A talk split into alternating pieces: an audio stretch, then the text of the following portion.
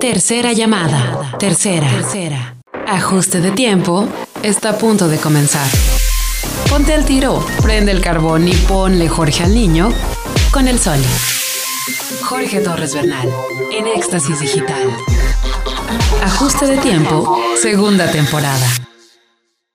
Sí, carnal. ¿Antes del corte o después? Cuando tú quieras. Ah, ok. Sí, eh, yo creo que antes del corte. Ok, Sí, nos, salimos. Sí, nos salimos con la rola. Ok. Perfecto, hermano. Muchas gracias. A ver, aquí vamos a. Ya estamos grabando. Ya estamos Sí, en el podcast. Perfecto. Muchas aire, gracias. Sí. Tres, dos. Muy buenas tardes. Estamos ya en ajuste de tiempo. Hoy con un invitado muy especial y con mucho gusto de recibirlo aquí en, en cabina, de estar juntos en cabina por primera vez, pero no la primera vez al aire, juntos. Ahora ya en la segunda temporada de ajuste de tiempo, Patricio de la Fuente González Carga. Pato, qué gusto. Mi Sol y Jorge, me da muchísimo gusto y te agradezco el poder estar aquí, el poder platicar con tu auditorio en esta segunda temporada, porque como bien dices, es la segunda vez que tengo el privilegio de estar en tu programa. Y, y me ha tocado un programa y un esfuerzo que va impresionantemente bien y que se desarrolló en pandemia además. Pandémico. Pandémico porque el, Pandémico. el siempre iniciar un, eh, un espacio en los medios de comunicación supone y nos encanta, ¿eh? un grado de creatividad y de dificultad. Pandémico, pero no panista. Pero. Es que hablar con, Patro- con Patricio de la Fuente es hablar de política, Pato.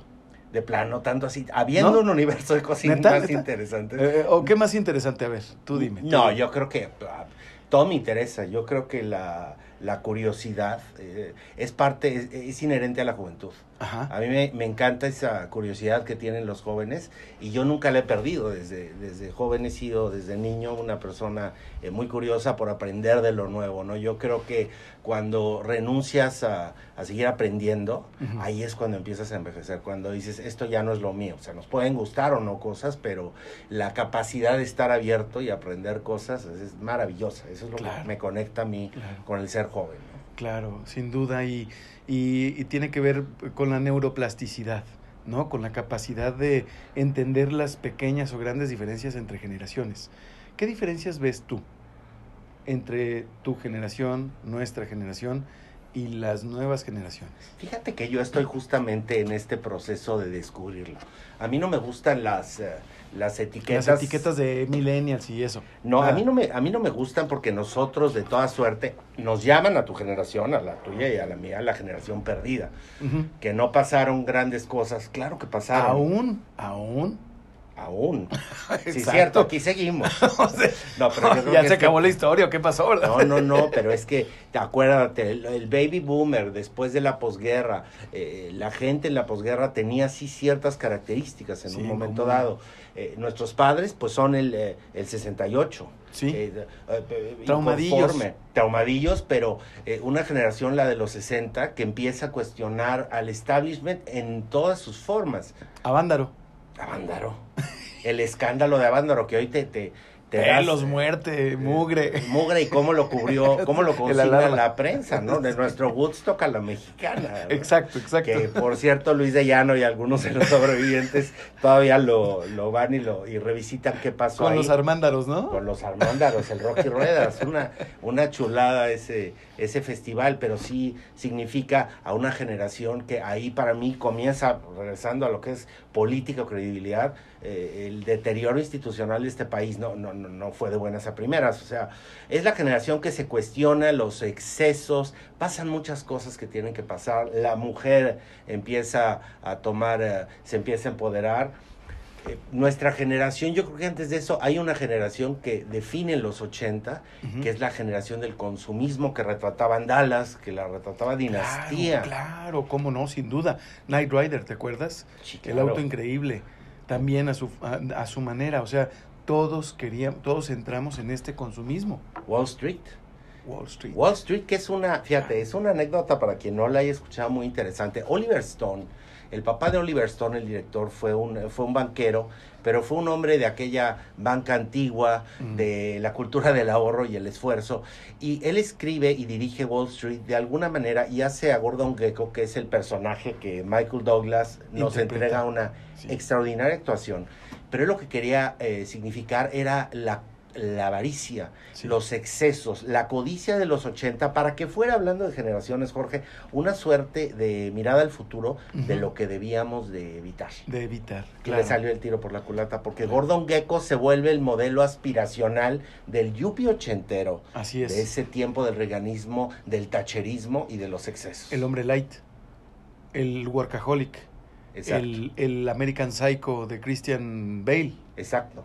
Ese, ese, se- en ese se convierte, en eso, en eso nos convertimos en los noventas, digamos. En eso nos convertimos en los noventas. Es, ahí está como que encapsulada tu generación, que es la mía. Ahí estamos, somos productos, eh, producto de grandes, eh, de crisis, de grandes cambios políticos. Nos tocan los, el fin de la Guerra Fría, la caída del muro de Berlín. ¿Cómo veías a Gorbachev? Aquí en México lo veíamos bien, ¿no?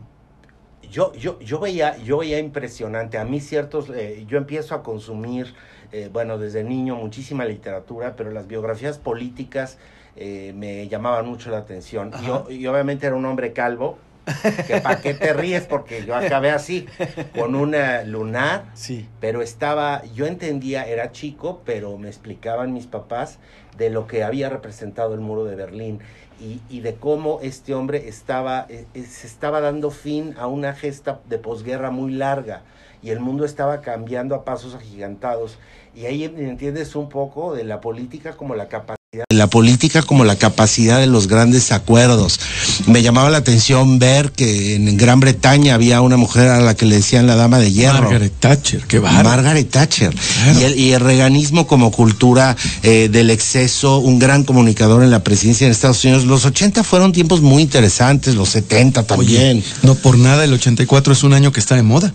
En la música, en el cine, vamos a ver este año mm, y el próximo varios estrenos como Wonder Woman 84, el Stranger Things está estacionada en 1984, todo está como que regresando al 84, ¿no? Sí, por supuesto, hay una, hay una, y en las generaciones actuales, las que nos, ahora sí que nos preceden, hay una curiosidad y una nostalgia por este tipo de cosas. Yo hace poco entré a una tienda, a una librería en la Ciudad de México, y vi lo que vale hoy un disco de vinil, y cómo están regresando cosas que dije, caray, las hubiéramos conservado, no las claro. tiramos y seríamos coleccionistas. ¿Cuántos discos? ¿Qué les pasó a tus discos? ¿Se rompieron? ¿Se, se quemaron? ¿Se hicieron mm, eh, plástico con el sol? ¿Fueron olvidados? ¿Están arrumbados? ¿Qué les pasó? Tengo, fíjate, A tengo de casa, de en casa de mis papás por ahí hay discos, eh, me gustaría rescatarlos. Tengo manos de estómago, me sirven para escribir y para otras cosas, pero no este, pero me gustaría rescatar esas cosas. Eh, no, no, no soy fetichista de los objetos, pero hay, hay cosas que siempre me acompañan. Los libros son una y otra, obviamente la música, ¿no? Claro. Pero sí, esta cultura del disco de vinil, encontrar un tornamestre es una bronca, pero, pero sí hay un dejo ¿no? nostálgico, claro. Y, y yo, yo veo en estas generaciones en las que siguen eh, eh, muchas ganas de, de conocer todo eso y yo mis ganas es la de no etiquetarles, es aprenderles. Y les aprendo muchísimo, eso, por eso yo me relaciono. Mira, yo tengo amigos de, mi amigo más grande tiene noventa y tantos años y tengo amigos de veintitantos o más chicos. Y siempre busco absorber como esponja conocimiento y todo lo nuevo para mantenerme justamente entendiendo cuáles son sus eh, lenguajes de consumo, patrones de conversación, qué les interesa, qué les mueve y qué me van a enseñar a mí, ¿no? Claro. Para poderle hablar como comunicador a todas las audiencias. Es complicado. qué fascinante. ¿Verdad? Tú Traducir. eres un experto en eso, traducir. no, qué favor que me haces. Ojalá que fuera así, mi querido, mi querido Pato, me, me sonrojas, hermano. Este, pero, oye, qué fascinante platicar con una persona que le sabe, que le entiende, que le gusta el hablar, el comunicarse y el escuchar, además. No nada más de política.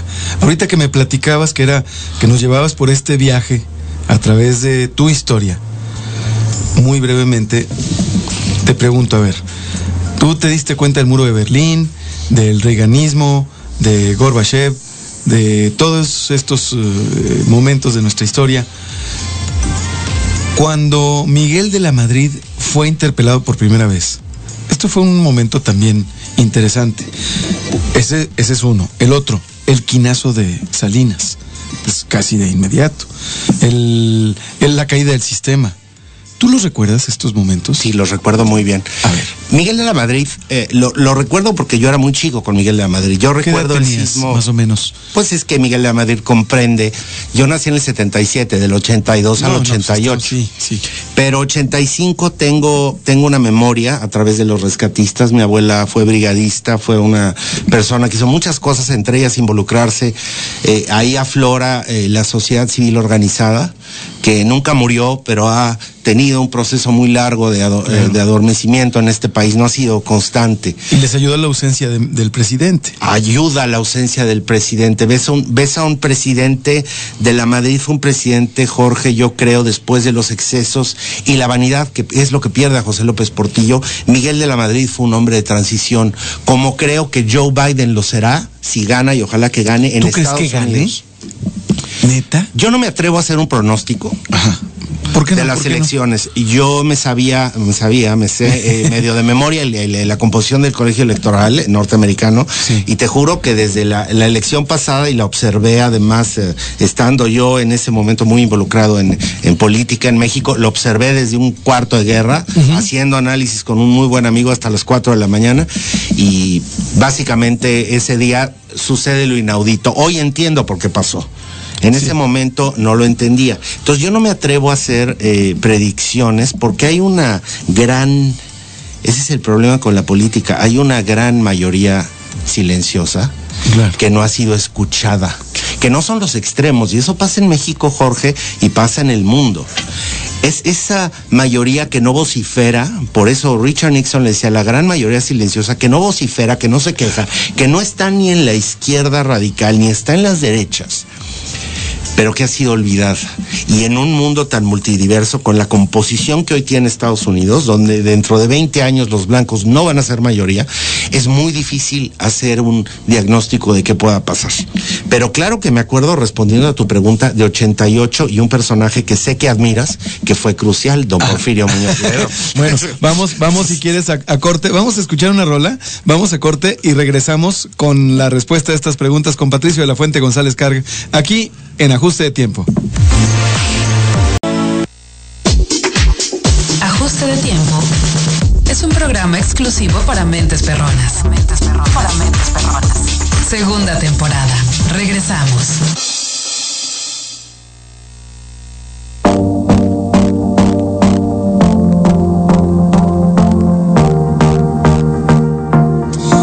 Regresamos a ajuste de tiempo este martes 6 de octubre que así me arranqué como Juan por mi casa como si todo el mundo supiera, ¿verdad? Bueno, también no es como si fuera la radio de antes, mi querido, mi querido Pato. No, no es como si fuera la radio de antes y, y además de que no es como, eh, o sea, ¿a qué me refiero? es que estamos tratando de hacer varias cosas al mismo tiempo. A que antes había muy pocos canales y eran contados. Ahora son múltiples canales y los tradicionales, pues pasarían a segundo grado. Por eso estamos tratando de estar en Instagram, estar en redes sociales, estar en la radio eh, eh, old school, digamos, estar en streaming, convertirnos en podcast. ¿Escuchas podcasts? Sí, claro.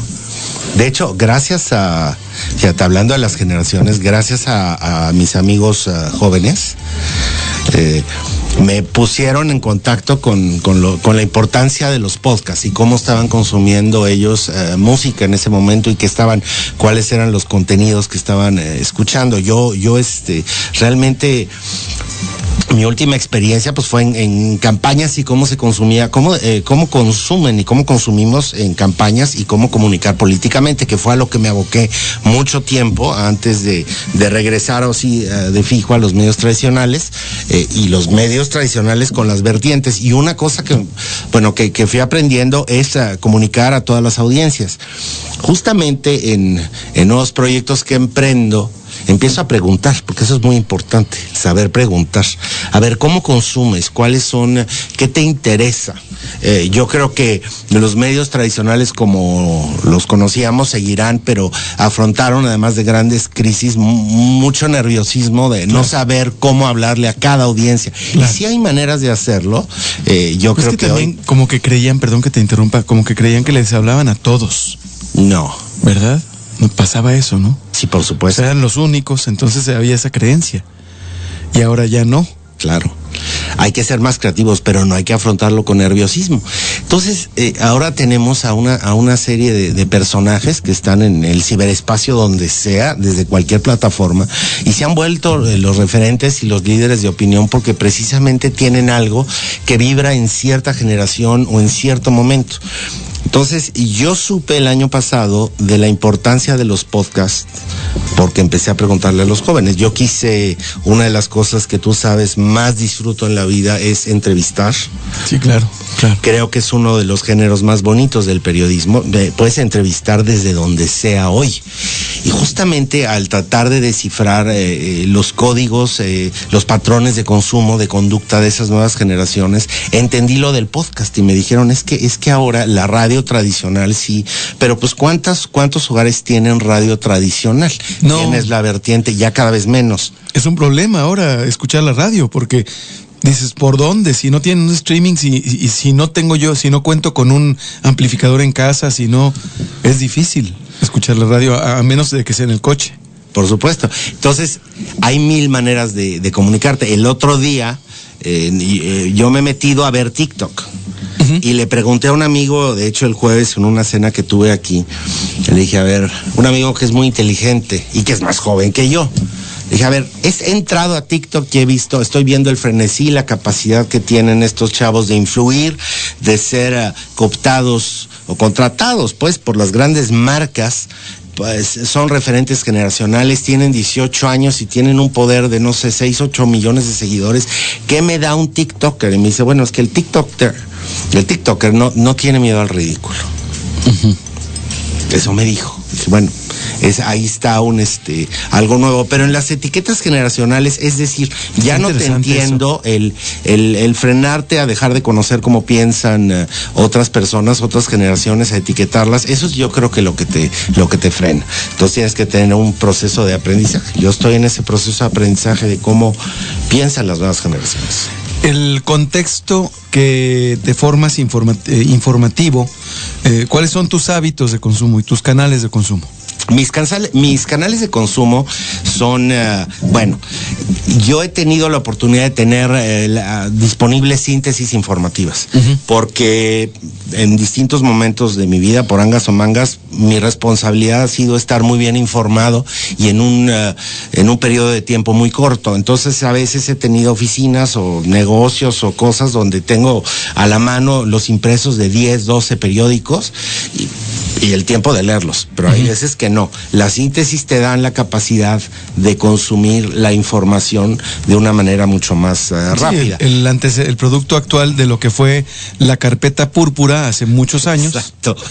y luego las síntesis informativas de los partidos políticos, de los CEN, de la Cámara de Diputados, de senadores, de senadores, todo eso me todo llega, eso. presidencia. Pero los canales, los canales, de, por ejemplo, Twitter, Facebook, eh, en Twitter, por ejemplo, ¿quiénes sigues que te informen? Yo creo que Twitter se ha convertido en una selva. En, en algún momento éramos, éramos como que más amables, ¿no? ¿No, no lo crees? Más intelectualones. Twitter, ¿no? Twitter es un reflejo de una de bipolaridad eh, que la verdad no te encuentras en la calle. Cuando hablan de la enorme división en el país, la mayor parte de las personas son mucho más racionales y fáciles de tratar que, que lo que pasa en Twitter. Tú, en, Twitter tienes que estar eh, ahora sí que listo si vas a meterte a temas polémicos. Vivimos también en un tiempo, Jorge, creo que hipersensible ante todo. Todos Cuando nos hablan de la generación, sí, la generación de cristal, pero yo no hablo nada más por los centennials que son la de cristal, según les dicen, no, hablo en general. Estamos hipersensibles ante todo, súmale el elemento de una pandemia. Entonces yo creo que no te puedes tomar las redes tan en serio. Para mí no son un espejo. Yo a quién sigo? Yo sigo a personas muy interesantes, no solamente famosos. Eh, me gusta, me gusta seguir a personas que no opinan como yo en cualquier ámbito.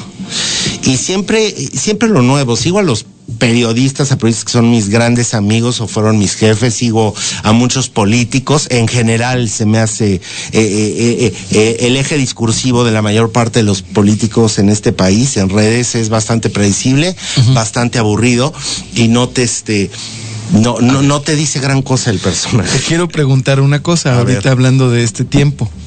Eh, yo considero que en la campaña presidencial, que fue un, es el referente más importante, más inmediato que tenemos sobre la importancia de las redes sociales digitales en las campañas de, de las benditas redes sociales que les llama López Obrador.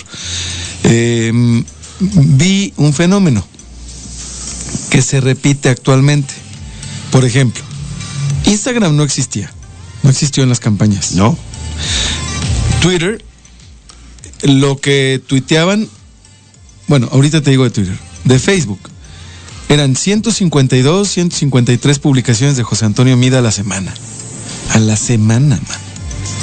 Con me- mensajes entrantes, cero. De Ricardo Anaya, setenta y tantas a la semana.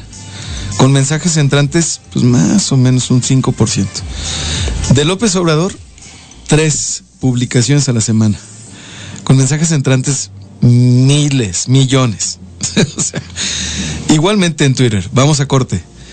Igualmente en Twitter, si no te quieres perder sobre lo que vamos a estar platicando Patricio de la Fuente González Car y yo, a punto ahorita, eh, entrando en la siguiente rola, en el podcast, suscríbete en Spotify y en Apple Podcasts en ajuste de tiempo. Vamos y Ajuste de tiempo es un programa exclusivo para mentes perronas. Para mentes perronas. Segunda temporada. Regresamos.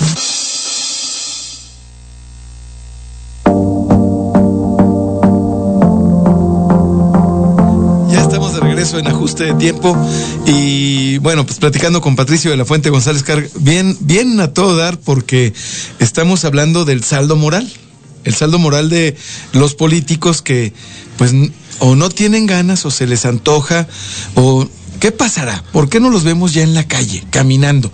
O sea, sí los vemos en sus coches, eh, algunos con escoltas, algunos no.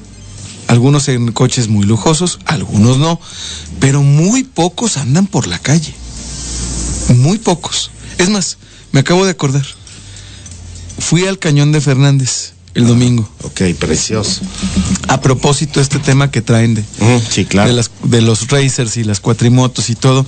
Y es, es un llamado para que ese deporte tan magnífico de los racers y de las cuatrimotos, pues que no, no lo quemen, no quemen el deporte, amigos, allá en el, en el, en el cañón de Fernández no se metan, es un área protegida. Pues nada más tan sencillo como eso, ¿no? Sí. Entonces, ¿sabes a quién nos encontramos? ¿A quién? A Jorge Cermeño. No me digas. Hablando de políticos que andan a pie, ¿eh? Sí lo tengo que decir. Jorge Cermeño y su esposa, el alcalde de Torreón. Saludos a don Jorge. Chido, ¿eh? Mis respetos. Ahí estaba en un día de campo, como cualquier hijo de vecino, ¿eh? Caminando normalito, sin escolta. Yo no vi a nadie. Y no lo quise poner ese día para no molestar o... Pero ahorita me acabo de acordar. Pero eso, a propósito de eso. No, sí lo hay, las generalizaciones. A ver, yo conozco a don Jorge desde que soy igual que tú, un chamaco. Y, y, Ah, y ¿qué es te tomas, chamaco, ¿no?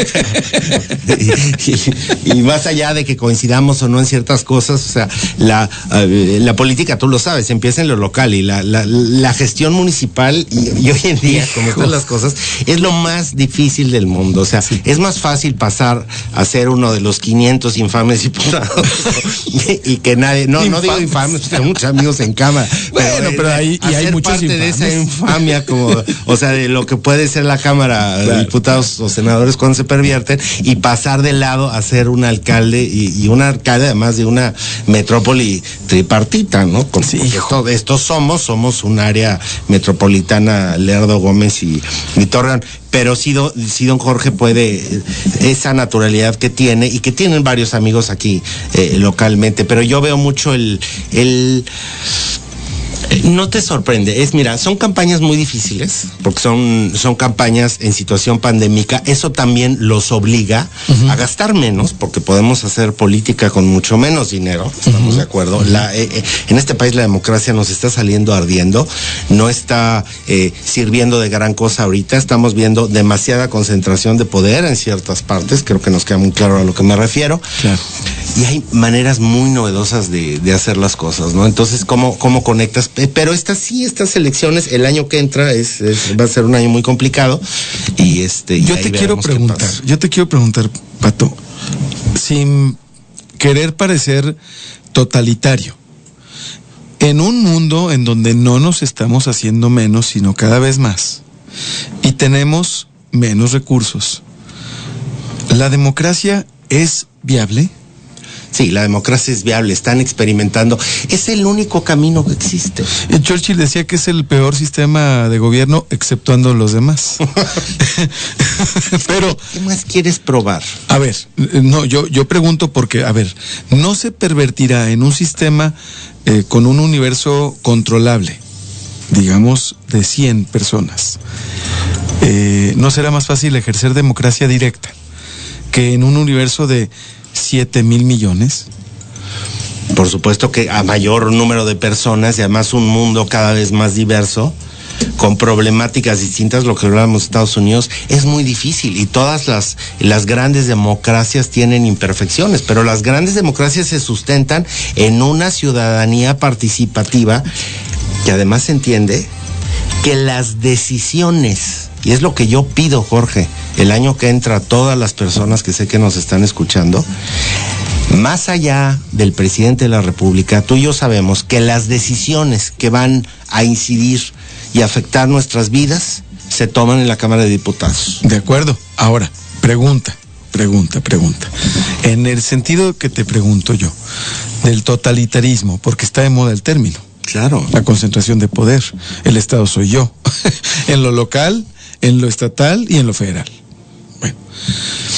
Pregunta. El centro de Torreón fue una fue diseñado y hecho por un por un grupo de ciudadanos o por unos cuantos. Yo tengo entendido que por unos cuantos. Por unos cuantos. Si no deciden esos pocos cuantos, no se hace. O se hace medio raro, medio rancio. Es decir, una cosa es la elección por vías democráticas de esos cuantos que ejecutan. Estamos depositando en 500 diputados, estaremos depositando, bueno, en 300 diputados y en 200 de, representatividad por, proporcional nuestra eh, que nos representen a los ciudadanos. Pero la pregunta es, somos muchos. ¿No es más cómodo para el mexicano, filosofando, social, hablando de sociología, depositar en uno o en unos cuantos la decisión y decir, ay, tú decides, mano? O sea, que estemos ejerciendo un totalitarismo precisamente por esa no participación ciudadana. Por supuesto, lo estamos dejando. Ver, es muy fácil quejarse. Yo, yo no puedo pedir a 120 millones. La mayor parte de ellos en situación de pobreza, Así a es. personas que tienen que salir todos los días a ganarse el sustento y que hoy no tienen además ni programas de estímulo del gobierno eh, en este momento pandémico, no les puedo pedir que estén eh, abocados a la cosa pública. Pero sí hay, uh, sí hay un desinterés en, en, las personas a las cuales les podríamos pedir que hagan ciudadanía. Hay un desinterés y no hay un sistema parlamentario, como lo tiene mal que bien Estados Unidos o Europa, donde tú no puedes llegar a la suerte, y eso pasó en la elección pasada. Jorge, yo entiendo eh, eh, los 30 millones de votos de López Obrador, entiendo el hartazgo, las causas, no, lo juzgo. El día que él ganó, yo le deseé, y vaya que yo estuve en la campaña de Ricardo Anaya, pero yo, eh, mi deseo es que le fuera bien al presidente de la República. Pero entendí una cosa, que el efecto López Obrador alcanzó también para llenar a la Cámara de de una serie de personajes que ah, no sé bueno, de dónde sí, salieron. No, no, no, no hablo de toda Morena, porque en Morena, como en todos los partidos, hay gente, pero en general, en, en la mayor parte de los partidos, dices, ¿de dónde salieron? Entonces, Maestro, si no te fío yo un Valiant desvielado, ¿tú crees que los voy a dejar tres años a ver a que hagan y deshagan a sus anchas? Hay que estarlos vigilando. Eh, para eso sirve la sociedad civil. Pero es un esfuerzo permanente. El activismo es de todos los días. Eh, Oye, si los mandamos de año sabático a los, a los políticos de siempre y nos vamos nosotros de, de diputados. Para eso, para eso, eso, eso en algún momento va a pasar. Estoy crees? seguro. Sí, claro, que el sistema se va a ir depurando, por supuesto. Hay momentos en que, en que la vida, el planeta, eh, nos da, nos da golpes y las instituciones se carcomen, se empiezan a resquebrajar. Los países tienen que hacer un proceso digestivo y la naturaleza lo propio. Por supuesto. claro. ¿Y sabes qué? La gente lo ve con mucho nerviosismo. Estados Unidos está cayendo. No, la República no, y la República Mexicana no se van a caer. Pero hay veces que para edificar algo nuevo necesitas asistir al fin de algo. Y estamos, eh, estamos asistiendo en muchos sentidos, no solamente en México, al fin de muchas cosas. Sin duda, sin duda. No, no, lo- no, no lo afrontemos con nerviosismo, sino con inteligencia. ¿Qué queremos construir a partir de eso? El activismo, te lo digo, no es de ahorita. Eh, a mí me ha tocado estar en muchos grupos de activismo y veo que es eh, cuesta arriba siempre. El activismo no se hace desde la política, se hace, tú lo has hecho, eres un profundo creyente en esto, has caminado el centro, te lo conoces perfecto. Eh, el centro histórico que tenemos aquí que parte del el renacimiento del centro fue por la sociedad civil organizada, Sin por duda. los colectivos que ha- han tenido aquí presencia, pero es estar picando piedra. Entonces, ¿qué es lo que hay que hacer? No dejarlo a la suerte de unos cuantos, porque además, cuando estás dentro de la política activa, como yo tuve la suerte de estar, es otra cosa, porque generalmente las cúpulas se ponen de acuerdo. Ah, claro. Entonces yo no estoy dispuesto a dejarle a esas cúpulas eh, Esa el decisión. futuro de mi vida y de mis hijos. Hay Oye. maneras de presionarlos. A ver, eh, pregunta, entonces, hay que seguir, hay que seguir participando, eh, pero yo veo a muchos, vi a muchos eh, de los, de estos activistas, de estos, eh, de estas personas que participaron en Moreleando, en la lucha por el Torreoncito que después terminó por quitarse y luego se volvió a poner eh, eh, con participación precisamente de la sociedad, de la empresa privada, la sociedad civil organizada, pero estando ya en un puesto, el problema es que surge también esta, ¿cómo te puedo decir? Esta sobreexposición. Como que no hay lagunero que no haga daño. ¿Sabes? O sea, primero les decíamos, oye, ¿qué onda tú, fulano y sutano? Vamos a corte, sí. Pero antes de terminar, antes de ir al corte, ¿qué onda tú, fulano, sutano? Por ejemplo, Elías, a quien le mando un saludo. Oye, pobre Elías, lo traen de, de subida y de bajada cada rato.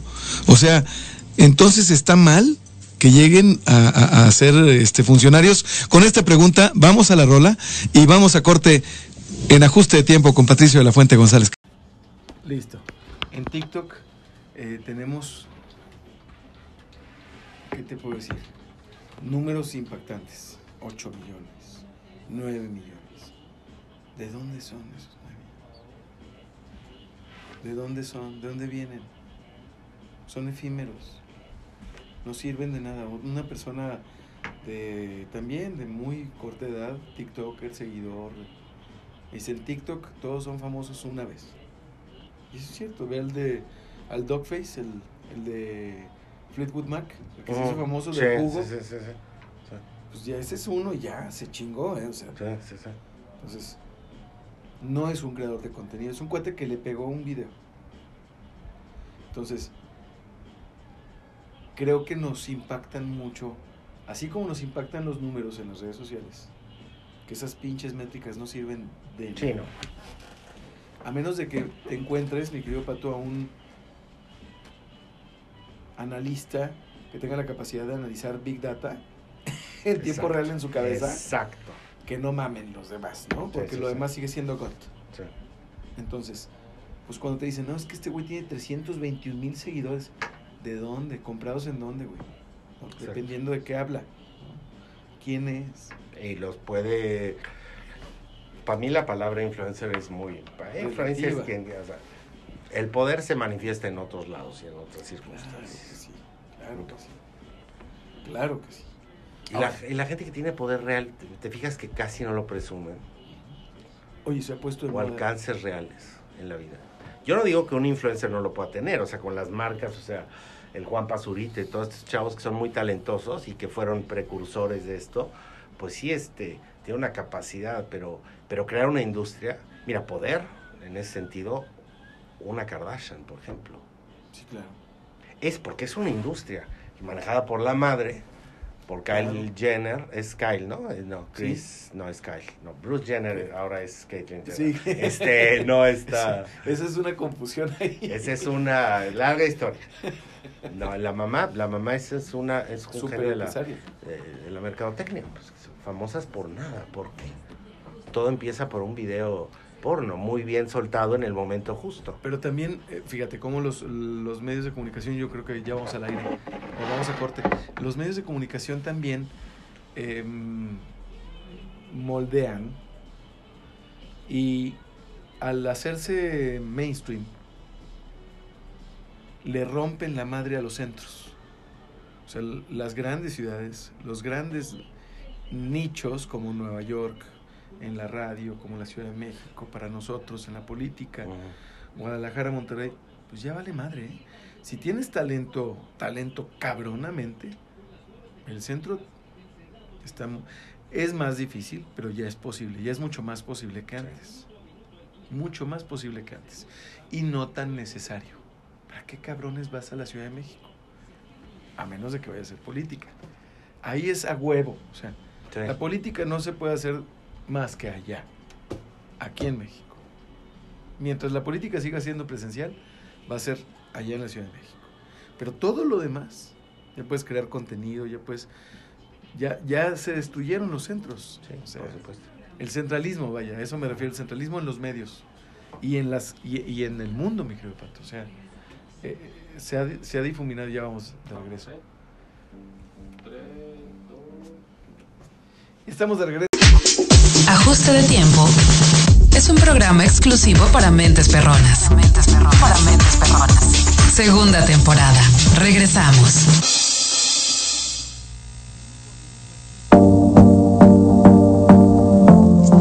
Estamos de regreso en ajuste de tiempo, eh, hablando sobre las redes sociales y sobre lo relativo de las mismas. O sea, se ha- ha- están difusas las redes sociales. El mensaje, eh, los medios de comunicación pierden su, su punch. Los tradicionales, es difícil que el mensaje o nuestro mensaje llegue a todas partes. Y esos millones de seguidores de los que habla TikTok, eh, Twitter, Instagram, los eh, influencers, llamados influencers, pues, eh, ¿qué tanto pesan realmente en el tema sobre el que están hablando, mi querido Patricio de la Fuente? Qué gusto estar de vuelta. estamos enamorados de lo efímero, ¿no? ¿Sí? Eso- sí, un Ahorita. poco.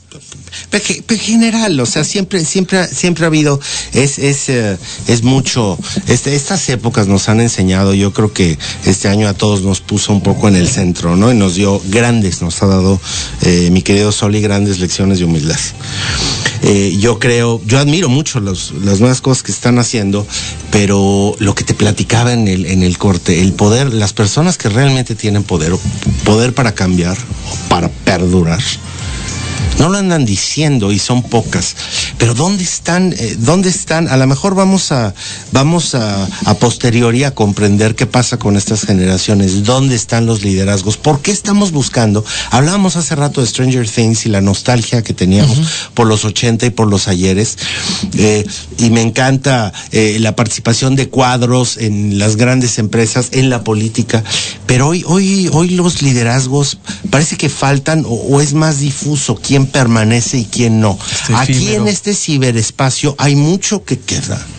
Por eso eh, el cuidado que se debe tener, tú lo sabes, al abordar el ciberespacio, pero también somos, eh, estamos viviendo tiempos de lo efímero, tiempos donde muchas cosas están, como te decía yo, la casa se nos está desmoronando, pero también son tiempos efímeros. Hay cosas que van a quedar, pero es más difícil perdurar.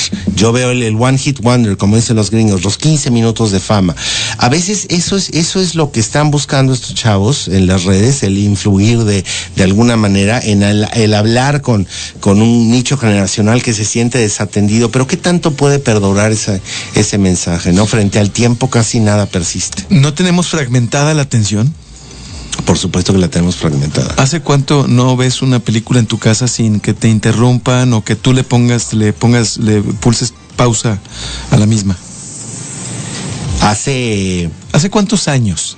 No, años no. ¿No? Que yo lo logro. Eh, me encanta poder. Hoy, hoy, hoy puedo. eh, por razones profesionales durante muchos años no pude desatender el celular.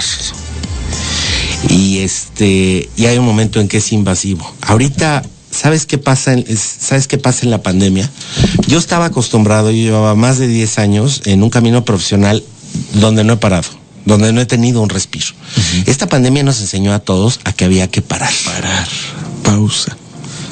Y una de las pausas que hice este fin de semana estuve en, en el Palmito, en eh, la presa Qué Lázaro. Cárdenas.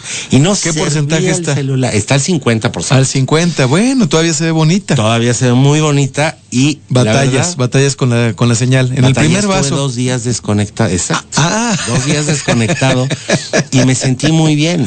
Pero sí hay que regresar a lo básico, a los libros, a lo clásico. Eh, sí tenemos la, la, la atención fragmentada por muchísimas cosas y tenemos hoy también la preocupación de nuestra gente.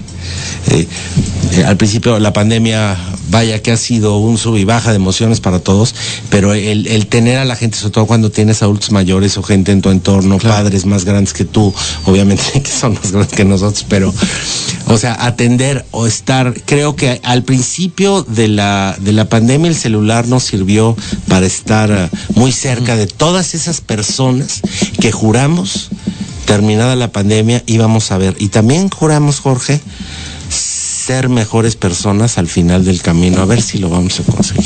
Yo creo que lo estamos consiguiendo, ¿no?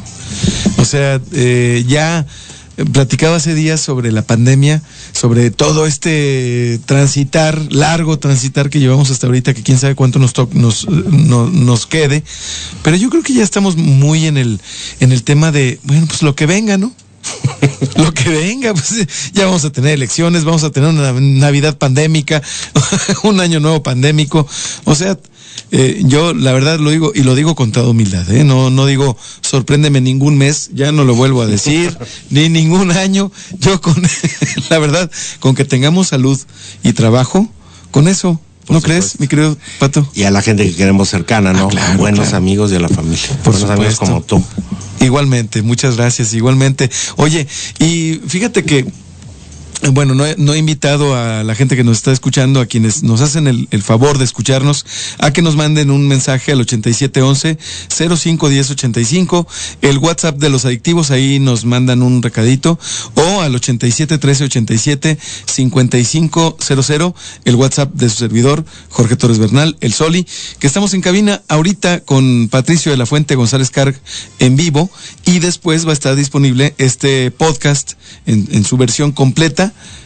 en Spotify y en Apple Podcasts. Nada más te, te suscribes pulsando ajuste de tiempo o tecleando ajuste de tiempo, lo buscas y ahí le pulsas suscribir y con eso ya tenemos.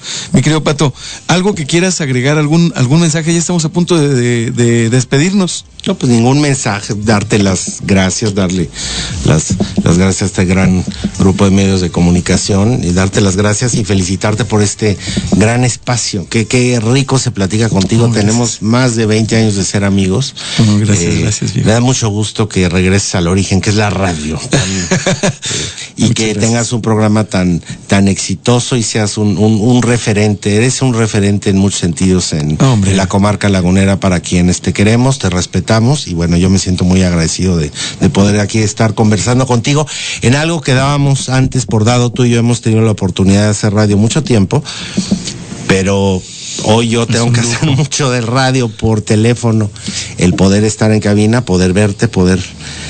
Ahora sí que poder darnos un abrazo, esas Así son es. cosas que antes dábamos por hecho y que hoy no tenemos tan frecuentemente como quisiéramos. Y bueno, pues desearle al, al público muchísimo éxito en este término de año. ¿Dónde te seguimos? En arroba pato locuasto con Q en Twitter, ahí estoy a su. Excelente, excelente.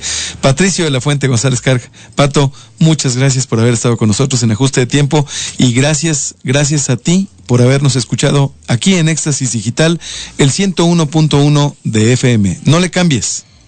Nos escuchamos. Ajuste de tiempo se transmite de lunes a viernes de 6 a 7 de la tarde por Éxtasis Digital. Jorge Torres Bernal en Éxtasis Digital. Ajuste de tiempo, segunda temporada. Una estación de GPS Media.